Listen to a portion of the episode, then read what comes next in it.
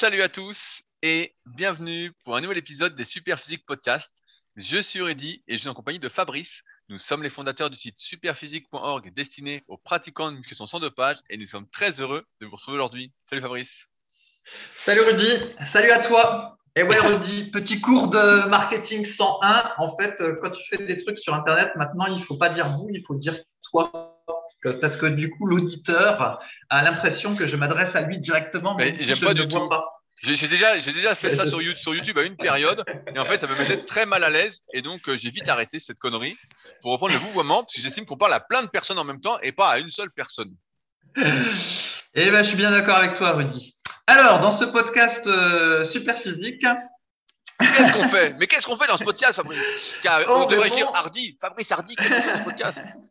On répond aux questions qui sont posées sur le forum Superphysique, euh, ou qui sont les premiers forums de discussion euh, autour de la musculation euh, au naturel, c'est-à-dire sans dopage, et qui ont été créés en 1999 dans leur première version. Et en plus de ces forums Superphysique, il y a bien entendu le site Superphysique, euh, www.superphysique.org, que nous avons cofondé en 2009, et tout un tas d'autres choses derrière, toujours liées à la musculation. Donc, notamment l'application SP Training, nos compléments alimentaires Superphysique Nutrition, le coaching de Rudy, les livres, la salle Superphysique à Annecy, nos sites respectifs, bref, tout ce qui touche de près ou de loin à la musculation au naturel, on fait. Et donc, vous avez accès à tout l'écosystème sur le site superphysique.org. Mais quelle introduction, Fabrice Oh là là là là Ça, c'est rapide. Oh là là Alors Bon, Fabrice, quelles sont, les, news, de la, quelles sont les news de la semaine? Continue de sécher à vue d'œil. Est-ce que tu continues euh, d'être aussi épais qu'une feuille de papier? Ah ouais, c'est ça. Bon, écoute, je vais pas retester, mais j'ai l'air d'être stable par rapport à la semaine dernière. Sinon, euh, histoire de faire enrager euh, tous les pro-passes sanitaires, j'ai eu une idée de passe sanitaire que j'ai appelé le passe sanitaire super physique. Oh là là, le mégalo, oh le mégalo, putain. Le passe sanitaire super physique. Alors, c'est très simple, Rudy. Euh, tu vas dans un supermarché et en fait, tu n'as accès qu'aux rayons fruits et légumes et aux rayons légumineuses. Et en fait, si tu veux avoir accès, oh. eh ouais, et si tu veux avoir accès aux autres rayons, donc euh, comme par exemple le rayon chips hein, ou le rayon non, mais la euh, viande, la, viande par exemple, la bonne viande. Ouais, ouais, bon, la viande, euh, je la, elle marche pas dans, dans, dans ma blague, donc j'en parle pas. Voilà, si tu veux accès à avoir, avoir accès au chocolat, tout ça, tu dois présenter ton passe sanitaire. Et alors, le passe sanitaire super physique, c'est très simple. Si tu fais 1m80 et 90 cm de tour de taille, tu es rouge tu valides pas le pass. Donc, tu n'as pas accès au rayon. Alors, si tu fais 1m70, alors là, tu vas m'aider. À 1m70, quels critères on met pour ne pas avoir accès aux autres rayons en dehors de fruits et légumes hein, et légumineuses? Bah, je, bah, sais pas, on dirait 80 cm de tour de taille peut-être. Euh. Allez, 1m70, au-delà de 80 cm de tour de taille, paf, tu es rouge, tu n'as pas accès aux rayons. Et par contre, bah, si tu réponds aux critères de tour de taille, eh ben, c'est bon, tu es vert, tu as accès aux rayons. Mais là, on a le pass sanitaire, mais on n'a pas le, on n'a pas l'équivalent du test PCR. Donc, pour les tests PCR, Rudy, c'est très simple. Tu as euh, des rameurs euh, ou des vélos d'appartement qui sont disponibles juste avant d'avoir oh, des rameurs, des rameurs, des rameurs, c'est mieux. C'est plus pour des rameurs, voilà. Et donc, tu dois faire une demi-heure de rameur ah et éventuellement, avec une demi-heure de rameur, tu as accès, tu as accès à quel rayon? Au rayon, euh, allez, tu as accès au rayon chocolat avec une demi-heure de rameur. Et pour avoir accès au chocolat, 98% hein, seulement. C'est ça, voilà. Et pour avoir accès au rayon chips, tu dois faire une heure de rameur. Et seulement là, tu as accès. Ah, eh, eh, si, tu es président Varis avec ce pass sanitaire là, je pense que euh, le taux d'obésité va diminuer drastiquement. Et je pense qu'après, tous les Français seront en bonne santé grâce à ce pass sanitaire. Mais oh donc voilà, c'était la, c'était la version pass sanitaire super physique. Oui, mais moi, j'ai, une question, j'ai une question, Fabrice, parce que tous les fruits ne se valent pas. Moi, on m'a dit que la banane contenait beaucoup de sucre. Est-ce que j'ai quand même le droit d'acheter des bananes si je ne fais pas mon heure ah C'est vrai que je n'ai pas pensé à la banane, mais bon, ça, ça devrait être cher un peu quand même, la banane. Et pareil, le melon, est-ce que j'ai le droit de manger un melon entier ou, euh, ou pas? Ah ouais, non, mais globalement, c'est, allez, globalement, ces fruits et légumes à volonté, quand même, on, est relativement tolérant. Alors, par contre, avec le pass sanitaire super physique, vous n'avez pas un vaccin qui vous résout tous vos problèmes. vous êtes complètement responsable de votre santé et il n'y a pas d'autre choix, soit de diminuer le tour de taille, soit de faire donc la demi-heure et l'heure de rameur. Il n'y a ni médicaments, ni vaccin, ni quoi que ce soit pour vous aider. Ah, mais c'est un coup à tuer quelqu'un. Imagine quelqu'un qui est vraiment surpoids, qui se met à, faire 30 minutes de rameur, il peut décéder le type. Ouais, bon bah, il faut adapter un peu, le, faut adapter un peu la chose, mais tu vois l'idée. Ouais, je vois l'idée, mais j'allais dire, on, devrait faire 30 euh, minutes de marche rapide, voilà.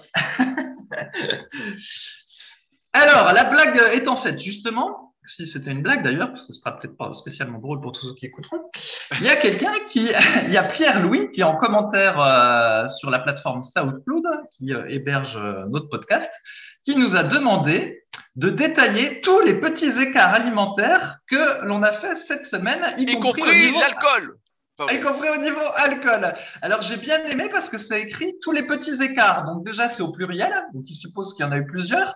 Et en plus, il met y compris alcool, donc il suppose qu'il y a alcool. Et il écrit, ça permettra de se faire une idée du niveau de discipline à avoir. Et je pense qu'il va pas être déçu du voyage, Pierre-Louis, et que peut-être même on va pas nous croire.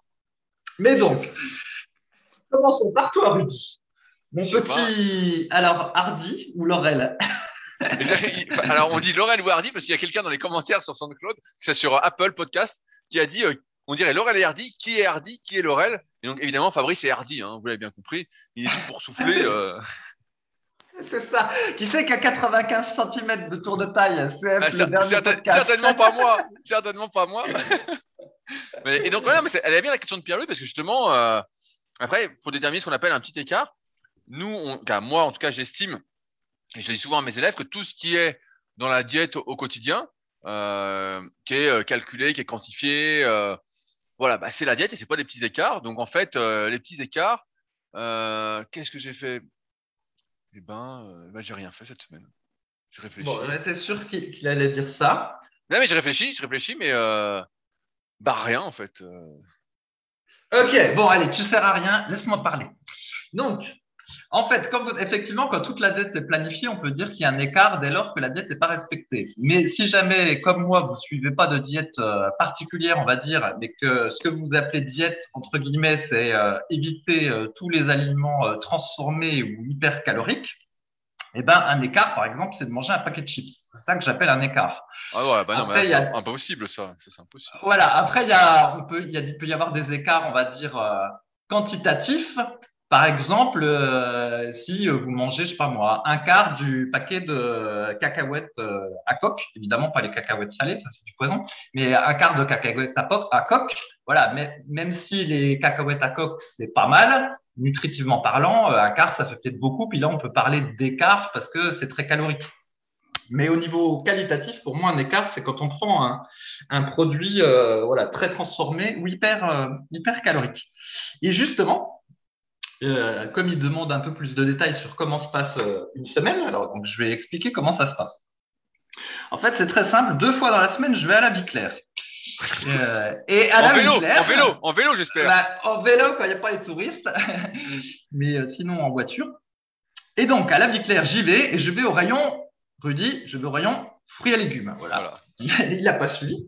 Et là, eh bien, en fait, quand tu y vas régulièrement, tu euh, connais par cœur tous les prix des fruits, tous les prix des fruits et des légumes. Et en fait, c'est le prix qui va conditionner ce que je vais acheter. Par exemple,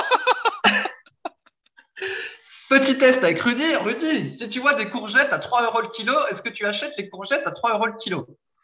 Je sais pas. Euh, moi, ah moi, en fait, à l'inverse de toi, je regarde pas du tout les prix des fruits et légumes, euh, sauf des fois, ça, ça m'interpelle si je vois 4 pommes à 4 euros. À jamais je mange une pomme. Mais là, la courgette, ça pas 3 euros le kilo. Elle va me faire au moins 2-3 repas. Ouais, bah si, je l'achète. Alors, en fait, à 3 euros le kilo, moi, j'achète pas les courgettes, même si elles sont bio. Et en fait, c'est quand ça coûte 2 euros que là, c'est une opportunité. Et du coup, je vais en acheter plein.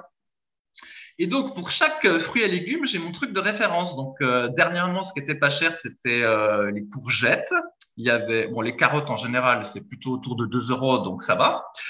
Et euh, il y avait aussi le chou-fleur il n'y a pas très longtemps. Et au début de, l'été, c'était le concombre. Bref. Et en gros, selon le moment, eh ben, je vais me retrouver dans mon caddie avec plein d'un certain type de fruits et légumes.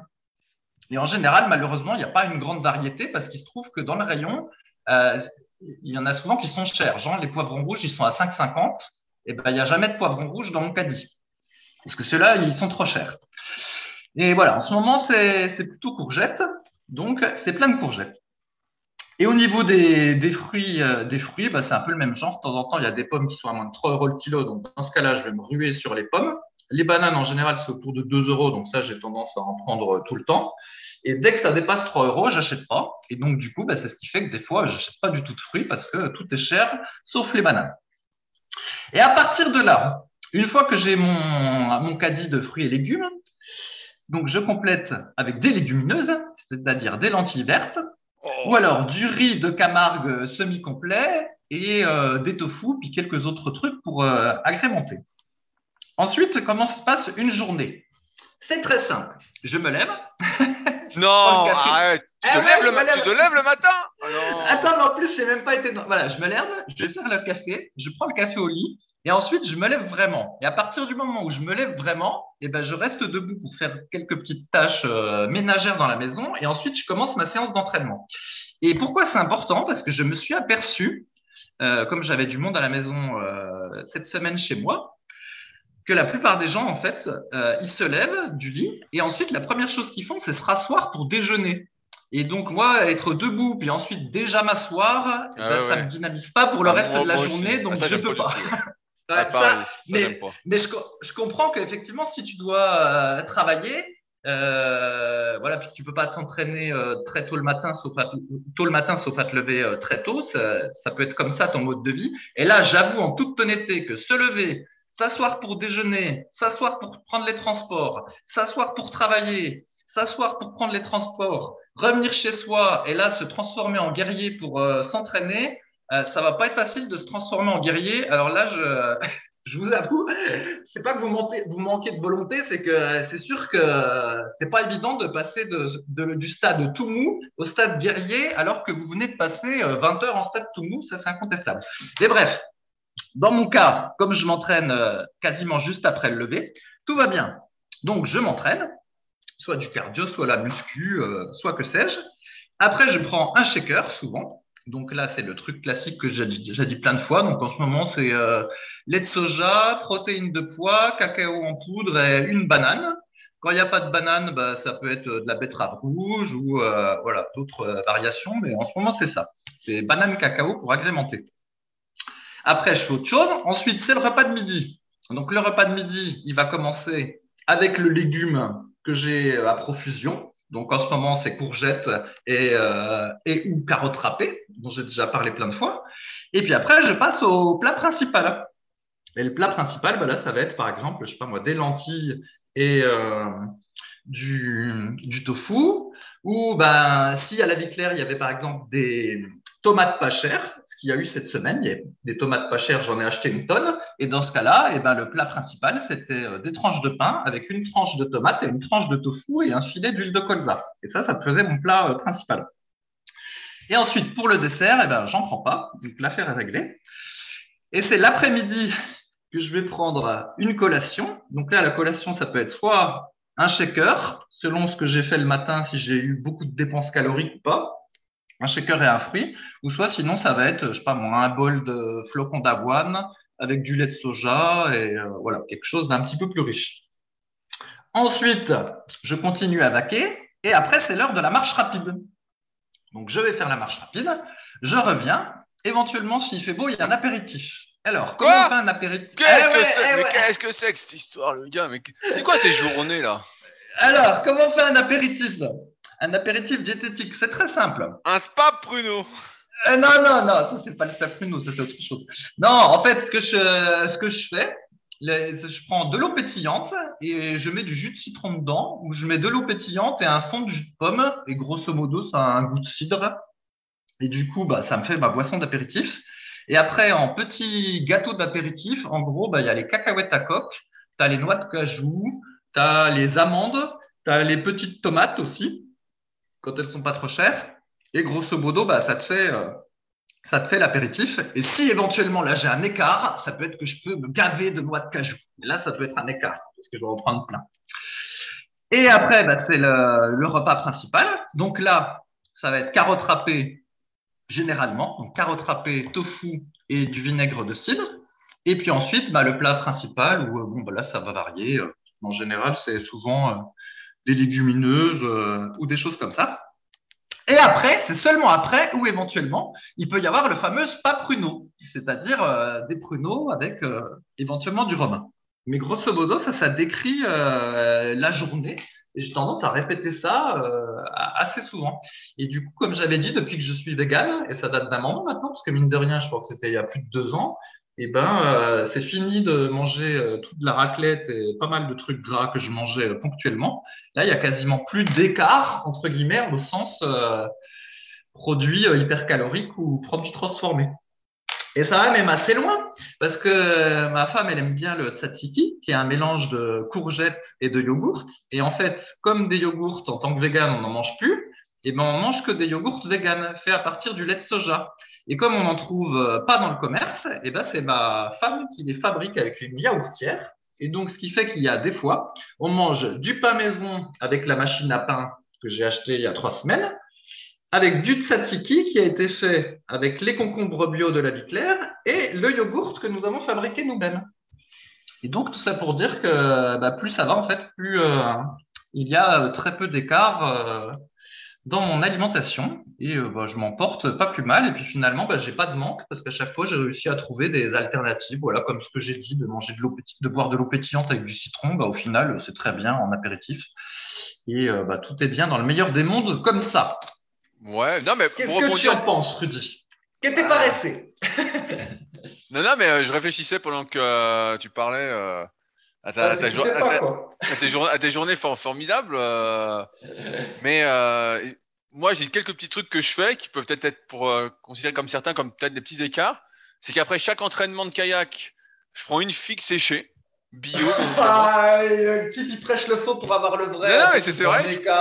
voilà, je prends, je prends, une fixe séchée. Euh, bah, j'adore ça. Hein. Des fois, des fois j'en prends deux. J'avoue que des fois j'en prends deux. Ça dépend de la séance. Hein. Des fois j'en prends deux.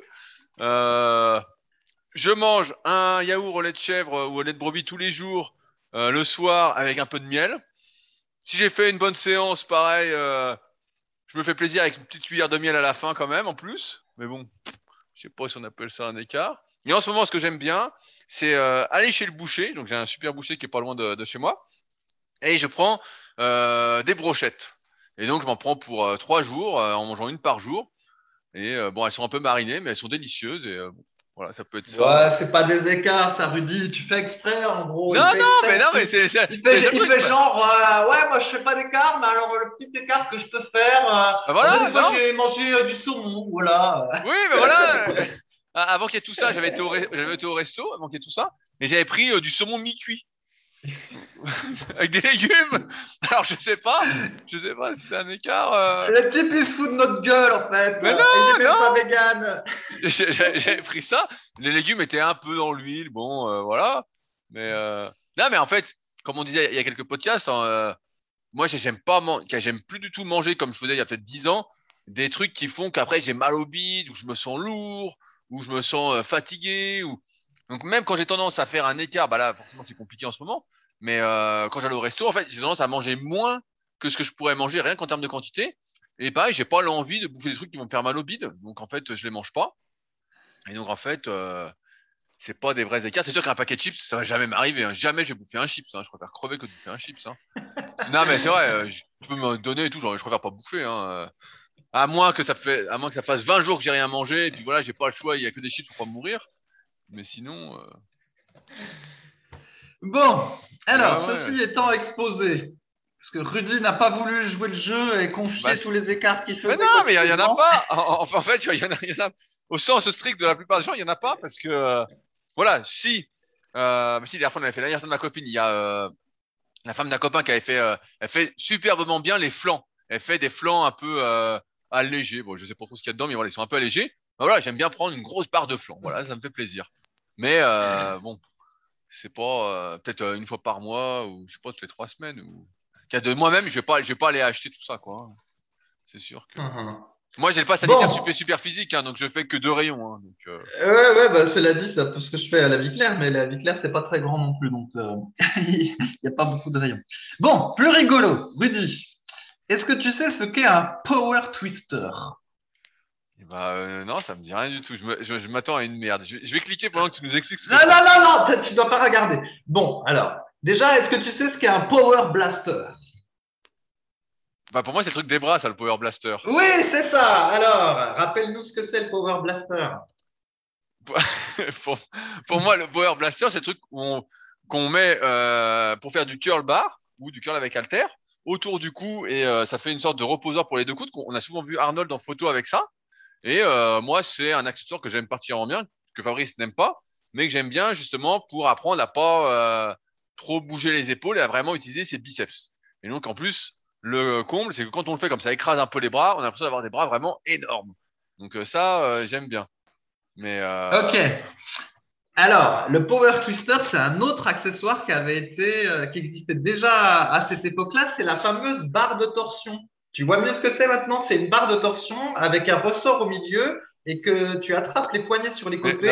t'as et t'as acheté tu ça? les fléchis. Oui, et tu les, tu les fléchis. Et en fait, de la même façon qu'il y a euh, une photo super connue de Arnold Schwarzenegger avec le Power Blaster pour les curls, tu as Ouais, aussi une photo euh, super connue de Dave Draper, qui était euh, aussi un culturiste de ces années-là, qui était blond, euh, le type surfeur bodybuildé.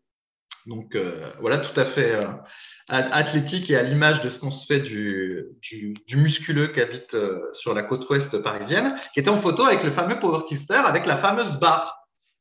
Et donc, en gros, l'idée, c'est que bah, cette barre-là, tu, tu la plies et ça te fait les pectoraux. Et bah, en gros, grâce à cette barre-là, tu te retrouves avec des gros pectoraux. Et euh, je ne sais pas pourquoi, tout d'un coup, ça m'est revenu ce truc-là de la, de la barre de torsion. Peut-être que j'ai renommé, euh, puis j'ai oublié un titre de topic sur le forum qui faisait allusion. Et je me suis souvenu que Jean-Marc, sur les forums, il avait une barre comme ça.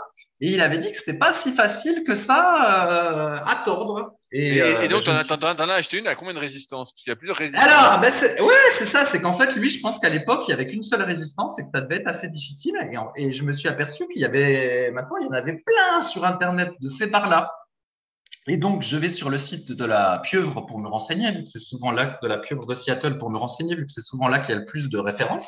La et je me suis aperçu qu'il y avait même des, des espèces de trucs euh, mécaniques pour euh, reproduire le mouvement, des trucs euh, assez compliqués. Mais il y avait toujours ces barres de torsion. Et effectivement, j'en ai vu ça, avec des résistances indiquées comme 20, 30, 40, 50 ou même 60 kilos. Et donc, j'envisageais de prendre une de 40 pour faire le, le truc moyen, pour tester, parce que c'est quand même assez cher. Et puis en lisant les commentaires, j'ai des commentaires, puis il y en avait qui disaient Oh là là, euh, j'ai pris 30, mais euh, vraiment c'était trop dur, j'en faisais que 3, du coup j'ai pris 20, et à 20 ça va mieux. euh, voilà. Et je me disais euh, Bon, bah peut-être que peut-être qu'à 40, en fait, c'est peut-être trop élevé, puis ça se trouve, je vais avoir une mauvaise surprise, on, croit que c'est facile, et puis finalement, c'est pas si facile. Néanmoins, il y avait un espèce de mode d'emploi avec des petites photos, et en gros, tu avais un gringalet, et lui, on lui conseillait euh, 20 kilos. Ensuite, tu avais un type euh, un peu moins gringalet, c'était euh, 30 kilos qu'on lui conseillait. Après, tu voyais un type en train de faire du VTT, lui, il avait 40 kilos. Tu avais un type en salle de muscu, on lui conseillait 50. Et puis, il y avait un type qui euh, qui était pas, qui paraissait pas dopé, mais quand même assez musclé. Lui, on lui conseillait 60. Alors, par rapport à la photo, je me suis dit, bon, bah, moi, je vais prendre 50. Ah, je crois que t'allais nous dire Et donc 60. Non, non, parce que je me suis dit, si c'est trop dur, euh, ça va me faire chier. Donc j'ai pris 50, j'ai reçu le truc et euh, après évidemment, pendant deux jours, toutes les demi-heures, et je testais le, le machin pour faire plein de reps et ça m'a bien amusé. Et, Et, euh, bah là, et- et- donc, tu, tu l'as rejoint dans un placard maintenant? Non, non, pas encore. En fait, alors derrière ce test-là, c'est quand même pas un test euh, complètement euh, abruti. L'idée, c'est de se dire, bah, puisque les écartés couchés, la résistance n'est pas optimum à les écartés couchés avec halter que l'on pratique à domicile, la résistance n'est pas optimum parce qu'en gros, en haut du mouvement, tu n'as pas de résistance. Et moi, justement, j'aimerais bien avoir une résistance en, haut du mouvement. Et là, bah, avec cette barre de torsion, l'évolution de la résistance est exactement inverse aux écartés couchés. C'est-à-dire que c'est très facile au début et dur à la fin quand tu as les pectoraux qui sont euh, contractés. Tu vois, tu peux faire du, tu peux se faire un squeeze, se faire un squeeze des pectoraux et puis essayer d'améliorer euh, ce qu'on appelle la connexion. euh, sais pas, Mind Muscle. Mind Muscle.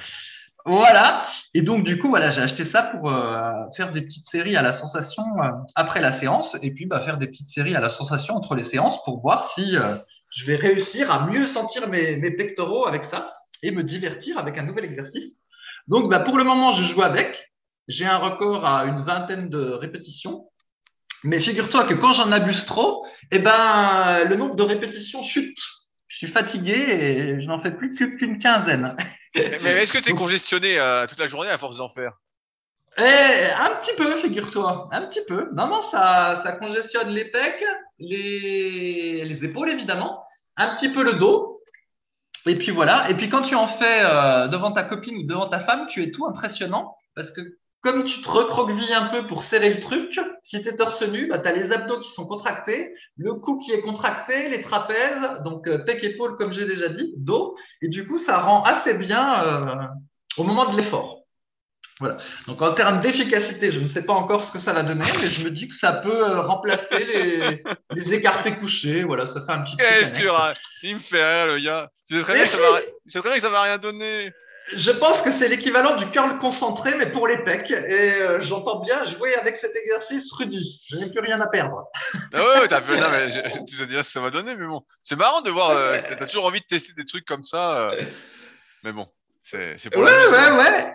C'est ça. Et ben, en, retombant sur les photos, voilà, sur cette photo de, de Dave Draper, du coup, euh, je crois qu'il y avait une petite BD, la petite BD classique, euh, où le, type il est tout chétif, il s'est volé sa copine par un type plus gros, et puis finalement, hop, il fait la barre de torsion, et du coup, il a tous des gros pecs, et après sa copine revient.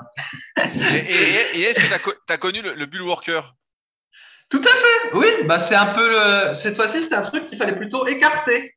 Mais je l'ai oui, pas. il y, avait tout. Y a, ah bah moi, moi, euh, mon père il en avait un donc quand j'étais gamin, quand j'ai commencé la muscu, et donc on en faisait euh, régulièrement. Et euh, bon bah ça donnait pas grand chose, hein, mais c'était c'était fun parce que tu pouvais faire plein de mouvements. Tu pouvais faire un peu le tir à l'arc, tu pouvais appuyer dessus, tu pouvais tirer que d'un bras. et là j'ai cliqué pour voir sur les moteurs de recherche et ça existe toujours. Hein, tu peux toujours en acheter. Euh... Ouais, ouais, tout à fait. Alors, pour ceux qui connaissent pas, je vais essayer de décrire le truc. En gros, tu avais c'était comme un double arc, on va dire. Oui, voilà, c'est ça. Il y avait une, voilà, une tige au milieu, donc tu pouvais tirer les deux, on va dire les deux côtés de l'arc. Donc voilà, tu avais un mouvement de tirage. Et puis, je crois que si tu mettais la, si tu retournais le truc, tu pouvais compresser la barre centrale. c'est ça pour avoir un mouvement de pec. Ouais, c'est ça. Et est-ce qu'on pouvait ajuster la résistance ou il n'y avait qu'une résistance Eh ben, euh, moi, si, si, tu pouvais régler la résistance avec, euh, une sorte d'anneau que tu montais ou que tu descendais. Et, euh, ça, et là, j'ai vu que maintenant, tu peux même changer les ressorts. Là, j'ai trouvé euh, un, un, lien sur le site de la pieuvre où euh, tu peux changer les ressorts et donc changer vraiment la résistance de manière progressive. Eh ben, tu vois, il faut que tu achètes un, un bull worker pour ta salle. Oh putain, ils montrent même des exercices où tu mets le bull worker entre tes genoux et tu essayes de serrer les cuisses. Oh, c'est devenu, Et tu peux, tu peux faire ton exercice euh, du power twister même, limite, où tu compresses des deux mains devant toi, quoi. Ouais, ouais, ouais. Bah oui, je pense qu'il peut-être le tien est peut-être un peu plus polyvalent que le que la barre de, que la barre de torsion. Mais forcément, pour faire la pub, ils ont pris un type avec des bras énormes et des épaules énormes, hein, qui n'a pas l'air naturel du tout. Mais euh... Ben ouais, mais bon, c'est souvent comme ça. Mais voilà, ça m'a fait plaisir de retrouver cet accessoire. Mais comme quoi, ça c'est l'avantage d'Internet parce qu'avant, euh, ce truc-là, c'était tombé en désuétude et c'était pas facile à commander. Alors que maintenant, sur Internet, tu en as 30 millions de sortes de ce truc-là. Eh ben, Donc, euh, voilà. alors que moi, c'est l'inverse. C'est plus je, plus je prends de la bouteille en muscu, moi, je me dis que je vais tester des exercices à la con parce que je vois bien qu'à chaque euh, fois, je perds mon temps, quoi. Ouais, ouais, ouais. Et mais du coup, ce Power Twister, c'est aussi pour, pour celui qui veut bien faire n'importe quoi, c'est aussi probablement un excellent exercice pour tester le blitz. Tu peux combiner deux trucs pourris en même temps. Mais bon. Oh, moi, j'allais dire, si tu sors dans la rue, dans une zone difficile, tu te prends avec ton power twister, et si on t'emmerde, tu tapes avec. Là, c'est vraiment utile. Là, tu démontes quelqu'un avec, quoi. Hein. eh oui. Et alors, euh, évidemment, euh, sur la, discussion, la discussion qui faisait référence au Power, parce qu'après, j'ai recherché sur le forum et je suis vraiment tombé sur la discussion Power Twister. Et il y avait Alban qui avait toujours le mot pour rire, qui disait Je ne sais pas trop quelle est l'efficacité pour les pecs, mais peut-être que ça peut être utilisé comme God Michel. C'était l'humour. Oh, la blague de. Oh, la blague de. le mec, c'était. eh ouais, mais bon, maintenant on n'a plus le droit de faire des blagues comme ça. Mais je la fais quand même. Bon, pour continuer sur des sujets euh, très intéressants, Fabrice, que penser de la waitologie Alors, on a eu une question de Hellraiser alias Romain sur les Là, forums. c'est pas une question, c'est une idée. C'est une idée, c'est une, une idée.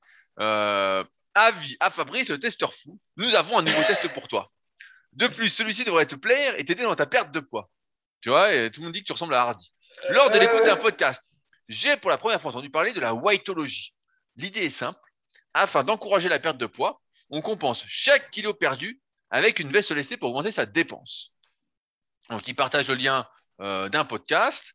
Euh, il partage également euh, un article qui explique comment s'en servir.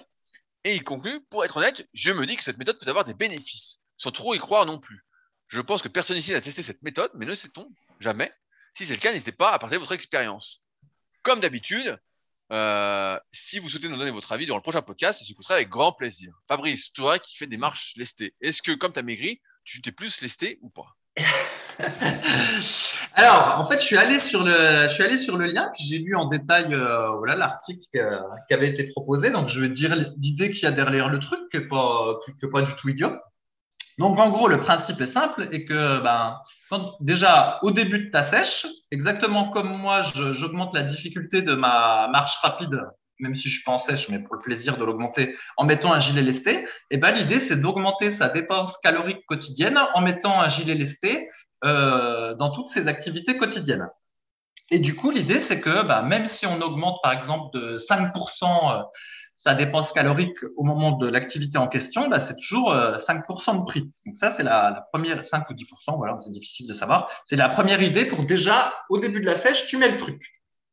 Et donc là, c'est exactement la même logique que moi avec le, le gilet lesté de 10 kg pour ma marche rapide. Ensuite, après, l'idée, c'est de dire, bah, pendant la sèche, on va perdre du poids, donc euh, du gras, on espère le plus possible, et souvent un petit peu de muscle. Et du coup, on a le métabolisme basal qui va diminuer, souvent parce que le corps, euh, bah, il a tendance à s'adapter euh, à la restriction calorique. Et du coup, bah, le- on va dire que le métabolisme basal diminue comme si le corps voulait euh, optimiser, entre guillemets, par rapport à ce qu'on lui apportait comme nourriture. Et en plus, eh ben parce que finalement, comme on est plus léger, tous les efforts qu'on va faire, par exemple, bah, si on faisait de la marche rapide tous les jours, de la marche sur tapis roulant, comme on est plus léger, c'est plus facile et du coup, on a une moindre dépense calorique qu'au début de la sèche. Et donc, l'idée, c'est de compenser les kilos perdus en rajoutant encore plus de kilos sur la veste lestée. Et euh, ce qu'il explique, donc il a, il a testé ça avec un type qu'il a entraîné.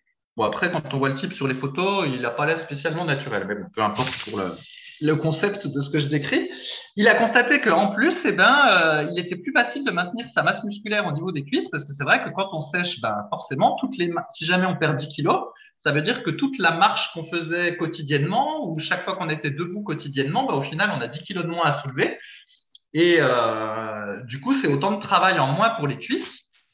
Et donc, le fait d'avoir le gilet lesté, eh ben, ça permet de conserver plus de masse musculaire euh, au niveau des cuisses. parce Moi, moi j'arrête de faire les cuisses, je fais de la marche lestée si c'est ça. hein. Ouais, mais ouais, ben, là, le type caricature. euh, Ah, fr- franchement, je vais m'acheter un gilet lesté, je vais marcher en côte, hein, si c'est que ça. euh, J'arrête les cuisses, hein. non, mais l'idée, voilà, c'est que c'est un truc que tu fais en plus de l'entraînement de cuisses et euh, bah, c'est censé euh, prévenir aussi la, la fonte musculaire des, des cuisses. Enfin, voilà. Et puis, dans l'article, il dit quelque chose que nous, on a répété plein de fois ici. C'est que ce qu'on a constaté, c'est que quand le déficit calorique qu'il y avait en cours de sèche était essentiellement dû à une restriction alimentaire. Et donc, eh ben, ça, on a tendance on va perdre du poids, c'est normal.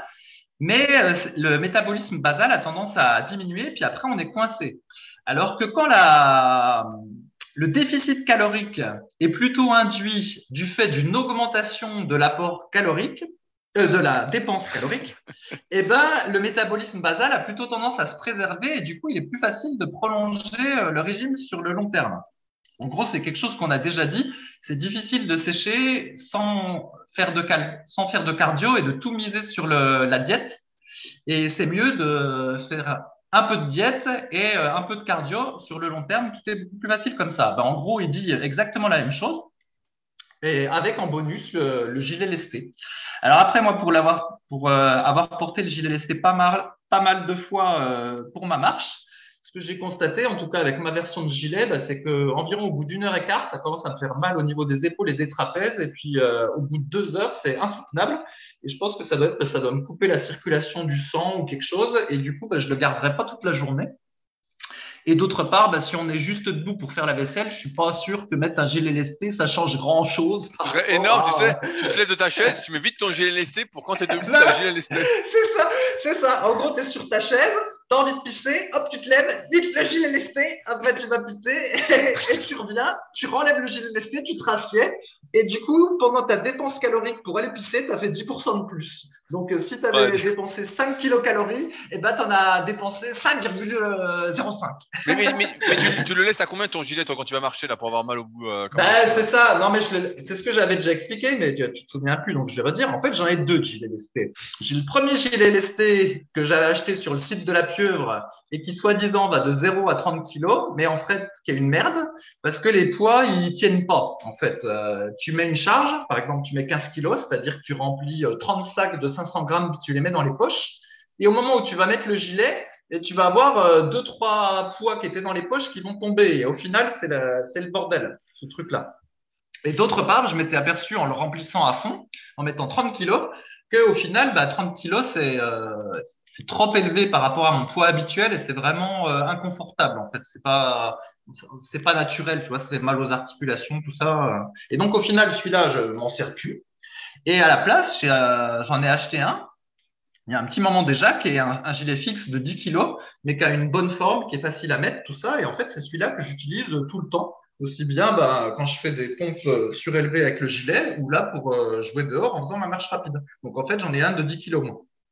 Mais, et, et voilà, j'en suis content. Mais effectivement, je pourrais pas appliquer la méthode qu'ils disent si jamais euh, je me lançais dans une sèche drastique. Et donc là, bah, en théorie, si je suis passé de 83 kg à 80 kg, comme j'avais dit dans le précédent podcast, en théorie, maintenant, il faudrait que dans ma marche rapide, je mette un gilet de 13 kg pour compenser et euh, éviter une fonte musculaire des cuisses. Ouais, franchement, ouais, remange un petit peu euh, tes pruneaux là et puis tu vas remonter. on n'a pas besoin de te laisser. Hein.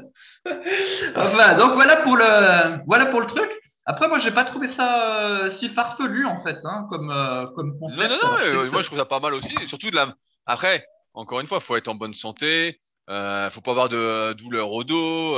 parce que si tu vas marcher avec un gilet lesté de 10 kilos, ça veut dire même si tu as perdu 10 kilos, c'est quand même d'une part quand tu as perdu 10 kilos, ça te soulage articulairement. Là, tu sens que tu as le poids en plus, hein, donc c'est pas c'est pas mm. si si sain que ça, quoi. Hein.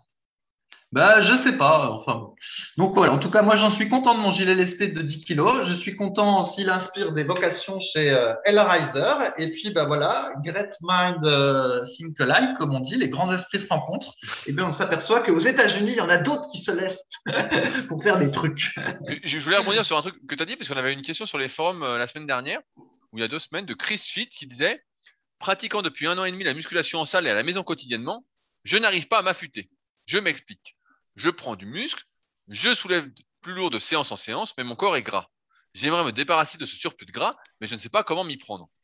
J'ai calculé mes macros que je respecte à la lettre, donc les macros c'est euh, protéines, glucides, lipides, mais rien ne change. Je me demande où est le problème.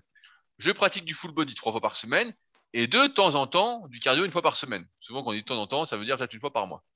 Je fais 1m77 pour 90 kg, je mange 3000 calories par jour. Quels conseils pouvez-vous m'apporter? Et là, on se rend compte, bah, d'une part, il y a deux erreurs. La première, bah, c'est que, comme le disait Fabrice à l'instant, bah, il fait pas de cardio du tout. Il fait seulement trois entraînements par semaine. Il fait un peu de muscu quotidiennement à la maison, donc on sait pas trop ce qu'il fait. Mais voilà, il fait trois séances par semaine. Et la dépense due à une séance de musculation est pas énorme, mais bon, c'est quand même ça. Euh, et d'autre part, bah, il a aucune dépense en dehors de ça. Et euh, en mangeant 3000 calories, euh, et ben, il est sans doute j'allais dire, c'est déjà pas mal, je sais pas quel âge il a, mais euh, il mange déjà beaucoup pour 80, pour 90 kg pour 1m77 pour quelqu'un qui veut maigrir. Il devrait plutôt être d'expérience euh, autour euh, des 2200 calories, voire des 2000 s'il fait pas de cardio. D'où l'intérêt de rajouter du cardio. Mais on voit qu'en fait, de plus en plus, on se rend compte avec les années que c'est vraiment important de faire du sport de manière globale et pas seulement de se cantonner à la musculation quand on veut perdre du poids. En plus d'adopter, bien évidemment, une diète, une diététique adaptée et pas de manger 3000 calories, de se dire c'est bizarre, je maigris pas parce que je mange 3000 calories. Bah ouais.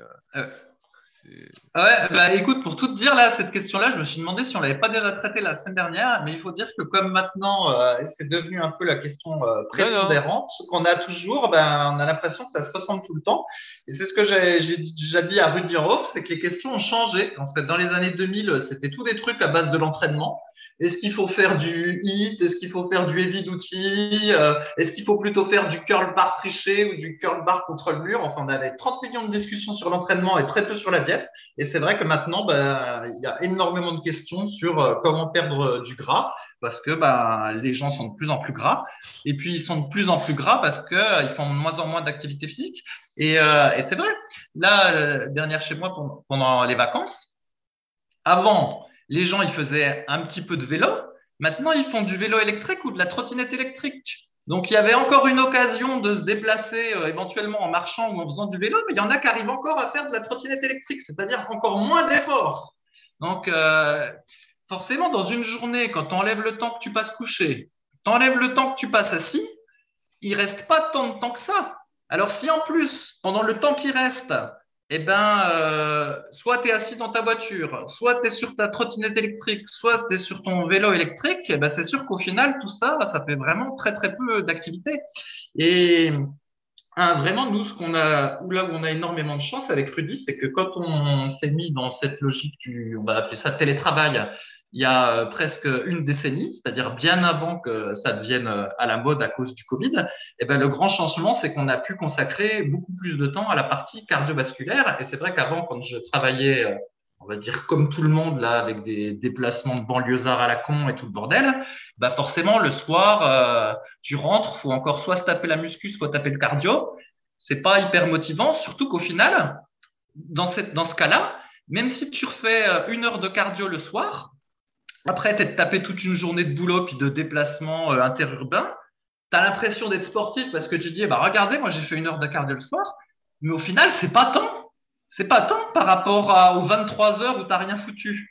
Et donc, si en plus tu fais même pas cette heure de cardio de soir, et allez, je dis cardio, on va dire euh, marche très rapide ou quelque chose comme ça, bah, c'est vraiment très très très faible la, dépense euh, calorique qu'on a, et d'où ben, le fait que les gens prennent de poids, puis ils ont du mal à, à, en perdre, a fortiori si comme nous, euh, ils sont pas adeptes du rayon fruits et légumes euh, de la vie claire. Parce que c'est sûr que dans ces conditions, quand tu as si peu de dépenses caloriques, si tu bouffes une pizza ou des frites, euh, bah là tout de suite c'est un écart énorme en fait par rapport à ta dépense. C'est pour, ah ouais, c'est pour ça qu'en fait, en fait si tu fais pas de cardio et que tu as plus d'une trentaine d'années, voilà, que tu fais pas beaucoup d'activité, bah en fait il faut vraiment que tu manges pas grand chose pour maigrir. Et c'est là que on rigole souvent quand Fabrice parle de ces carottes râpées pour se blinder le bide et moins manger. Mais en fait, il euh, faut vraiment que tu manges très très peu. Si tu ne dépenses pas et que tu as une vie, on va dire, un peu normale, tu ne dépenses pas suffisamment et donc euh, bah, tu obligé de te restreindre énormément et c'est très difficile. C'est très difficile. Après, il faut savoir ce qu'on veut, hein, c'est une question d'objectif, mais c'est pas si facile que ça euh, quand effectivement on peut s'entraîner tous les jours presque sur une activité sportive, aller marcher en plus, on ne compte pas comme du sport ou ou aller promener son chien, même si le chien euh, marche pas beaucoup. Euh, D'ailleurs, je sais pas, sais pas où il est, Satanas, il doit dormir. Mais euh, ouais, ouais, en fait, euh, on est de se restreindre.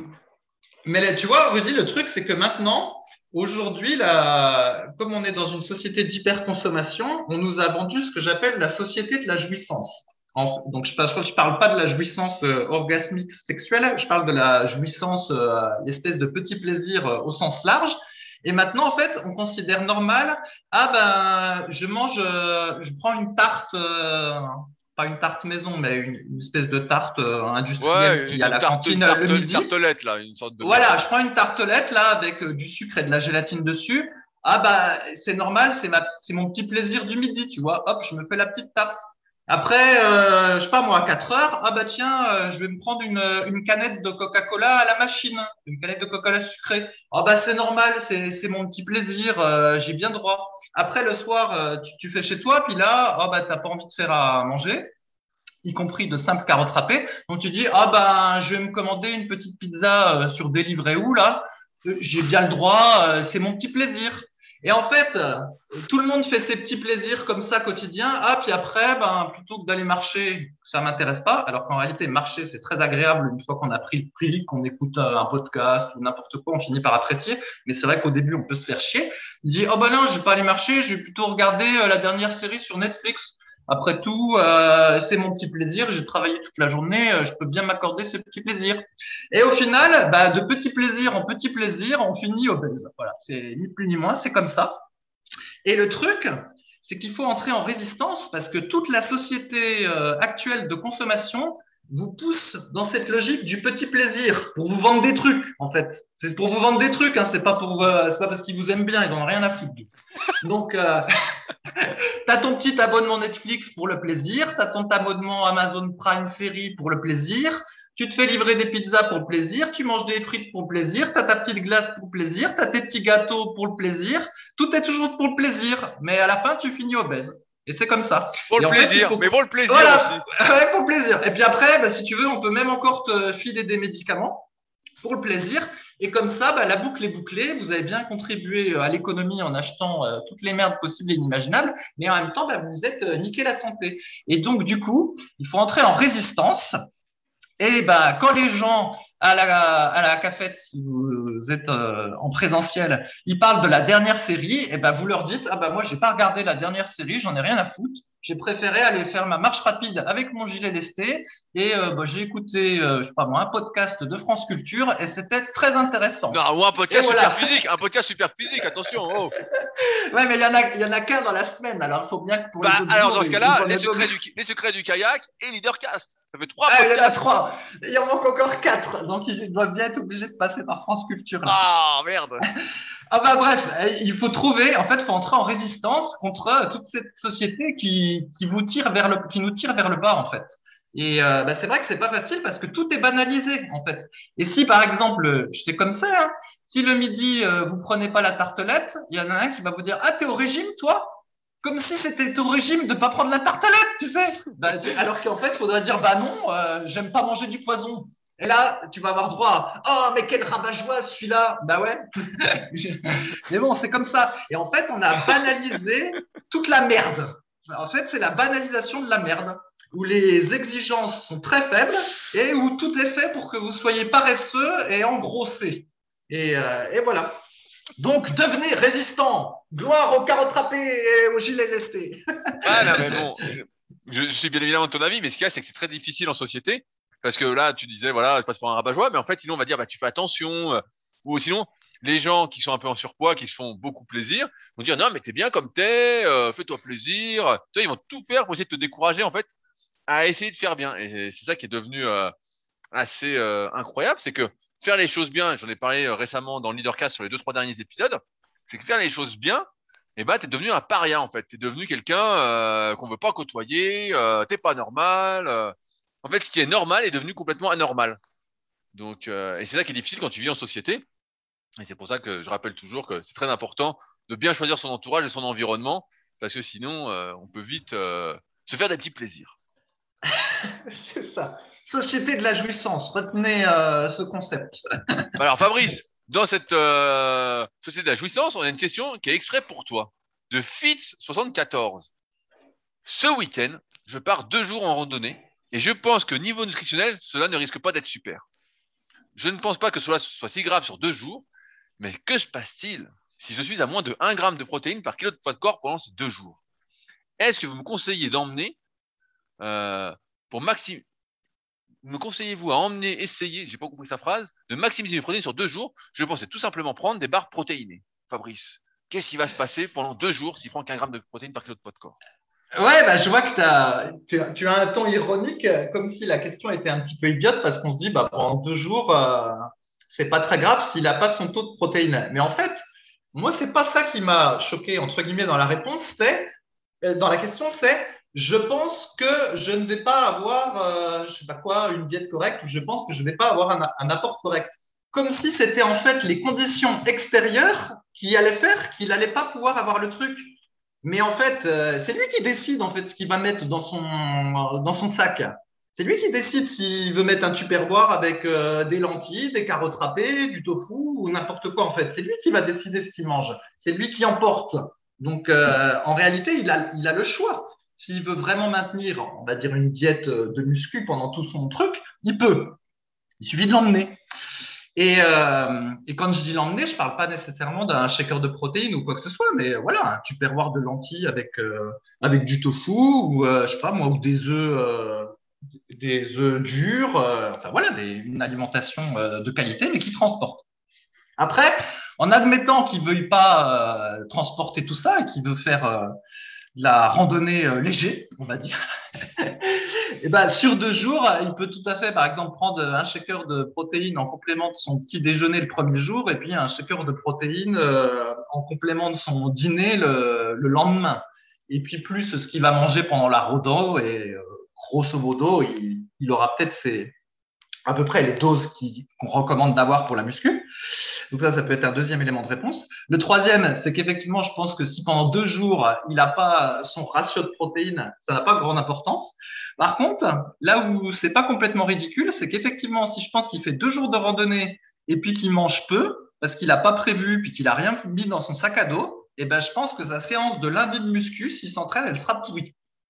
Et ça paraît anecdotique euh, d'avoir une séance pourrie, mais si vous, avez, vous êtes dans une phase de progression, que vous êtes par exemple aux deux tiers d'un cycle de progression, que vous essayez d'étirer le cycle de progression, puis que à l'entraînement vous réagissez bien, et eh ben deux jours de rando avec une diète pourrie, je parle, parle pas nécessairement des protéines, hein, mais une diète pourrie ou ce sens, voilà, vous avez mangé que des chips, par exemple, pas d'aliments de qualité et en trop, faible quantité, et eh ben vous allez foirer votre séance de lundi et ça risque en fait de tout vous niquer votre cycle.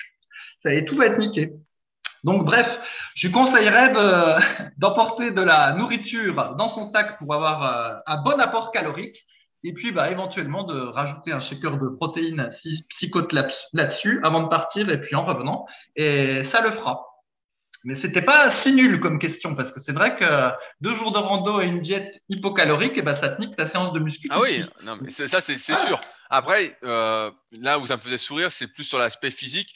C'est sûr que si tu manges pas tu manges un peu moins pendant deux jours et voilà, t'as pas ton quota de protéines, bah il va rien, il va rien se passer. Tu vas peut-être avoir un peu non, moins. Non, un peu moins de protéines, un peu moins de protéines, il va rien se passer. Mais si tu manges moins pendant deux jours plus la rando, il va se passer quelque chose. Non, mais on, sûr, on, parle physiquement, on parle physiquement. Tu vas pas ah, l'aspect, oui, l'aspect, ça va pas, ça voilà, l'aspect, l'aspect va pas changer, mais effectivement, comme tu l'as dit, bah ça va jouer sur les séances. Euh, si en plus tu es en fin de cycle de progression, tu vas rentrer. Alors certains vont sourire, on dire bah, ils vont encore crier au scandale, mais c'est vrai que chez nous, si on mange pas si je saute euh, un repas euh, pendant une journée, bah, le lendemain, si j'ai une séance difficile, je le sens tout de suite que j'ai beaucoup moins d'énergie.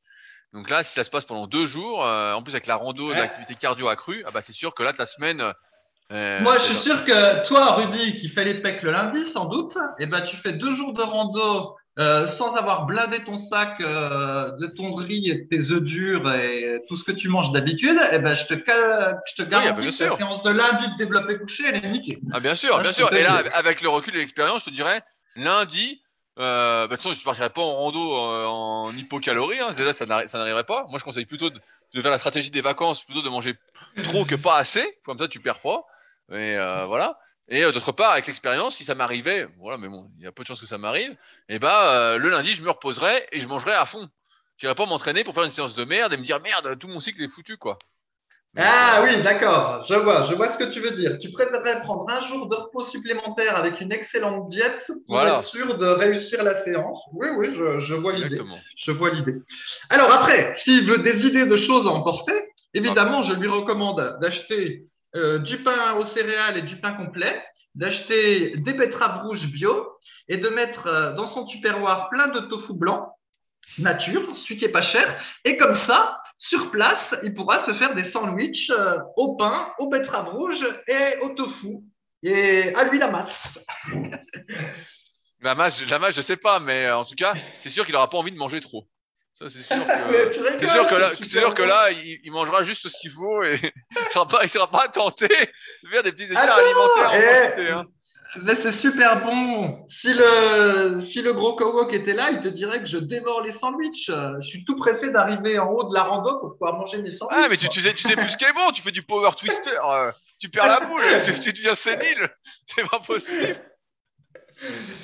Oh putain. Alors, je vais, on arrive au bout, mais je vais quand même faire une question d'entraînement parce qu'on n'a pas, vraiment parlé. Ah, je sens, ça, ça sent le placement produit, ça. Non, mais là, c'est une question, c'est moi qui vais répondre tout de suite et je te laisserai compléter après. Parce que euh, on a compris que toi, tu étais dans la société de la jouissance. Hein. On a compris que tu faisais des petits, des petits plaisirs avec tes sandwichs et tes carottes râpées. Là, euh. toi, t'es complètement déconnecté. Bon, une question de Fripwood qui nous dit Bonjour à tous. Question simple.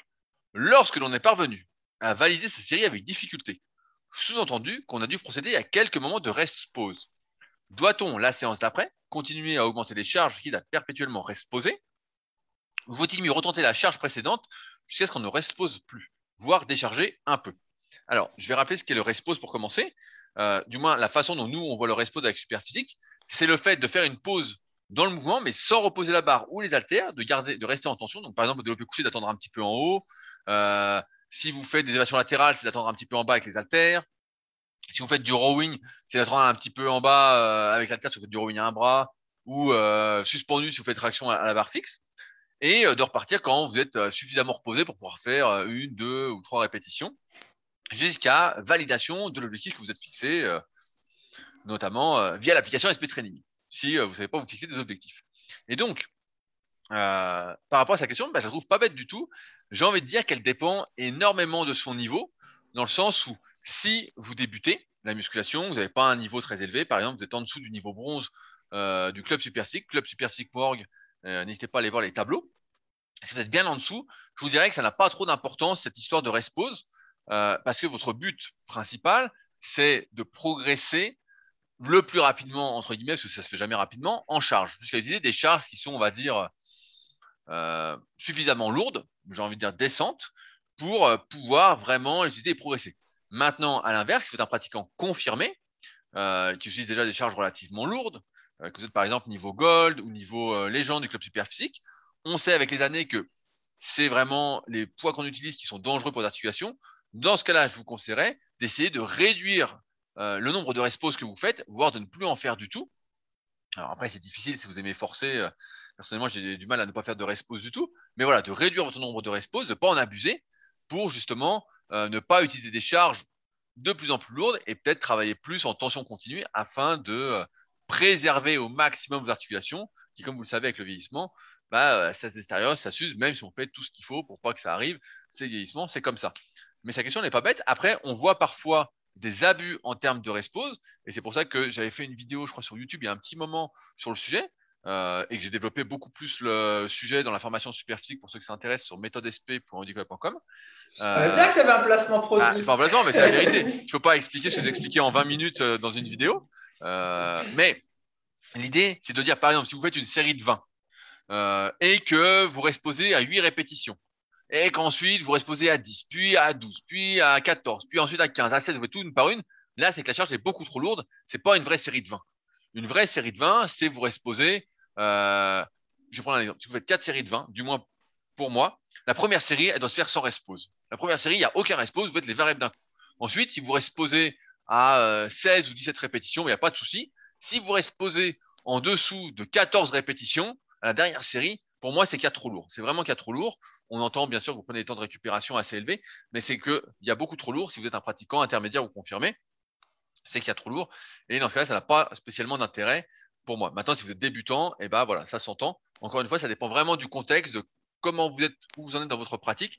Euh, mais c'est sûr qu'on peut arriver à faire vraiment trop de respose. Moi, j'ai déjà vu des choses. Euh, je me souviens les fameux 20 reps au squat ou les 20 reps au soulevé de terre. En fait, c'était 20 fois une au soulevé de terre, 20 fois une rep, et au squat où on faisait. Euh, moi, j'en ai vachement abusé sûrement du respose quand je faisais de la force athlétique en 2005, où en fait, je disais que j'avais fait 5 fois 150, et en fait, j'avais fait 5 fois une fois 150 mais sauf que je n'avais pas reposé la barre. Et sauf que j'attendais 10-15 secondes entre chaque répétition. Et donc forcément, bah, j'arrivais à faire mes 5 répétitions. Et au final, bah, après, forcément, ça donnait pas le maxi que j'espérais. Ça donnait beaucoup moins. Et euh, c'est pour ça que, idéalement, faut pas en abuser. Il y a certaines limites. Euh, je pense que on ne devrait pas faire de respose à sa première série ou presque. Souvent, mes élèves apparaissent sur les élévations latérales ou l'oiseau, des exercices qu'on va conseiller de faire en série très longue pour les épaules, et ben je leur dis voilà, la première série, ce serait bien qu'elle soit faite sans rest pause. Et c'est ce que j'essaye de plus en plus de faire, notamment si vous faites une série de 30 ou 40, vous faites pas, 3 séries de 40 ou 3 ou 4 séries de 40, bah, la première série de 40, il faut la faire sans rest pause. Après, comme les séries sont longues, j'ai envie de dire que plus la série est longue, plus on peut euh, faire de rest pause, dans le sens où si on rest pause à partir de 20 ou 25 répétitions, c'est pas très grave parce qu'on a déjà eu un temps sous tension assez important. Alors que si on rest pause à 8 répétitions pour aller à 20 répétitions, j'ai envie de dire que le temps sous tension durant la série est un peu faible. Je rappelle que les trois facteurs de l'hypertrophie musculaire, qui est un de nos podcasts phares qu'on avait fait euh, au tout début de ces podcasts, c'est la charge qu'on utilise, la tension mécanique, le stress métabolique, le temps sous tension durant la série et durant la séance par rapport au nombre de séries et la progression. Et si on fait, euh, je sais pas, 8 répétitions, euh, ce qui peut passer pour certaines personnes, mais souvent bah, c'est un peu court, ça va pas être l'idéal. Et eh ben, si on commence à reposer à partir de là, j'estime que le temps sous tension n'est pas idéal et donc que la progression, si on fait du 8 répétitions sur le moyen et long terme et qu'on n'utilise pas vraiment le cycle de progression tel qu'on les décrit, eh ben, va amener moins de progrès musculaires, moins de transformation physique comparativement à ces progrès. Donc, euh, donc c'était pas une, c'était une question hyper intéressante, je trouve, de free food. Fabrice, est-ce que tu veux compléter? Oui, bah, pas sur le rest pause lui-même parce que tu en as déjà dit des tonnes. En plus, tu as bien contextualisé cette fois-ci en séparant bien les, débutants des autres pratiquants. Donc ça, c'est bien pour ceux qui écoutent. mais je voulais juste euh, effectivement parler de ce que j'appelle moi une, espèce, une séance de consolidation ou en tout cas des séries de consolidation. Alors, imaginons qu'effectivement, il y a eu euh, une séance, je sais pas, où vous aviez fait, euh, par exemple, pectoraux, épaules, biceps, et puis que sur le premier exercice de pectoraux, vous étiez assez difficile, en fait. Et donc, vous avez un doute sur le fait que la fois d'après, vous arriverez à faire une progression. Et vous avez peur d'échouer dans la progression que vous allez faire la, fois suivante. Et donc, c'est là que peut-être euh, il peut être pertinent de faire ce que j'appelle euh, une séance de consolidation où on va essayer de répéter la séance d'avant, mais en étant plus facile. Alors, c'est-à-dire, comme d'habitude, il faut que pour chaque répétition, il y ait l'intention d'être euh, explosif, de pousser rapidement. Voilà, ça c'est toujours très important en, muscu d'avoir cette intention. Et puis, ben voilà, l'idée c'est qu'on répète une fois et avec un peu de chance, ce sera un peu plus facile. Et puis la séance d'après, on peut recommencer plus sereinement euh, la progression. Et de la même façon, bah, si on avait fait un rest pause, mais là pour le, par exemple, si c'était du développé couché pour les pectoraux, ça s'applique pas trop, mais mettons, euh, euh, voilà, si on parle des biceps et puis qu'on avait peut-être trop posé trop tôt, par exemple, pour faire du curl au pupitre avec halter, comme dit Rudy, voilà, on a resposé à 10 reps sur la dernière série, alors qu'on aurait préféré resposer un petit peu plus tard eh ben, on répète pour euh, essayer de retarder le, moment du rest pause ou d'être un petit peu plus facile. Voilà, ça c'est ce que j'appelle la séance de consolidation. Néanmoins, ce que j'ai remarqué, c'est que si on essaye de consolider plusieurs fois de suite, donc c'est-à-dire, en, gros, on va répéter le même nombre de séries et le même nombre de répétitions, plusieurs séances de suite, avec l'espoir que ça devienne de plus en plus facile, eh ben, j'ai remarqué que ça marche pas, en fait. C'est la séance suivante, elle va, la, première séance de consolidation, en général, elle est plus facile. La deuxième, c'est même, c'est pas forcément évident. Et j'ai remarqué que souvent, la troisième, eh ben, on avait une chute de perf. C'est comme si euh, l'organisme, euh, il n'avait pas eu suffisamment nécessité d'adaptation aux séances de consolidation précédentes et qu'au final, ben, il s'écroulait à la troisième. Est-ce que tu vois le phénomène que je décris, Rudy, et est-ce que tu le partages? Bah, j'ai jamais fait euh, la consolidation comme ça. Moi, ça, ça, monte, ça, monte, ça peut m'arriver de refaire une séance parce que j'ai foiré, on va dire. Euh, voilà, j'étais pas en forme ou quoi, ou j'ai mal validé le truc, je suis pas content de ma technique ou quoi. Avant, j'aurais pas fait, mais maintenant avec les années, je peux faire ça. Mais j'ai jamais répété trois fois. Euh... Ce que je sais, c'est que si tu répètes toujours la même chose, eh ben, ça devient pas plus facile, tu as l'impression que ça devient plus difficile. voilà, voilà. Bon, bah, c'est un, un, peu la même idée, en fait. Et voilà, quand on répète une fois, j'ai remarqué qu'il y avait des chances que ça s'améliore, mais quand on répète deux fois, déjà, le bénéfice est moins évident, et trois fois, en général, ça marche pas. Donc euh, voilà, pour répondre à la question, euh, moi, j'aurais tendance à dire que dans certains cas, répéter une fois, ça peut être bien. Quand je dis répéter une fois, c'est pas la séance euh, entière, en fait. C'est l'exercice où on avait été difficile et où on n'est pas sûr d'avoir un progrès pour la fois suivante. C'est ça, ça dont je parle. J'avais bien compris, mon cher Fabrice. Et bien, sur ce, on arrive au bout de cet épisode. On espère, comme d'habitude, que vous avez passé un agréable moment avec nos histoires euh, de Laurel et Hardy. Euh, on vous laisse décider qui est Hardy, qui est Laurel, hein, bien évidemment. Moi, j'ai l'impression que Fabrice, Fabrice est Hardy, mais bon, euh, il va pas vouloir être d'accord. Ah, moi, moi, je suis très hardy, très hardy et rebelle. Fabrice le Hardy, c'est un descendant de Godefroy de Montmirail si jamais. c'est Godefroy le Hardy? Euh, si vous avez des questions, n'hésitez pas à utiliser les forums Superphysique, donc sur www.superphysique.org. Si vous souhaitez réagir au podcast, vous pouvez le faire directement sur SoundCloud, dans l'espace commentaire, ou directement en mettant une petite note de 5 étoiles sur l'application podcast d'Apple. Je mets comme d'habitude tous les liens de ce dont on a parlé dans la description, que ce soit pour voir euh, nos sites respectifs, les livres qu'on fait, euh, comme euh, musculation avec Alter pour Fabrice ou le guide de la prise de masse pour moi, ou si vous souhaitez discuter d'un éventuel coaching, si euh, vous en avez marre d'être perdu parmi la masse d'informations, eh ben, ce sera avec plaisir qu'on en discutera. Donc tout se trouve dans la description de l'épisode, et nous on se retrouve la semaine prochaine pour donc un nouvel épisode dans la bonne humeur. Salut à tous. Salut à toi, et je précise bien que le pass sanitaire super physique c'était une blague, hein. ne me défoncez pas en commentaire. Allez, salut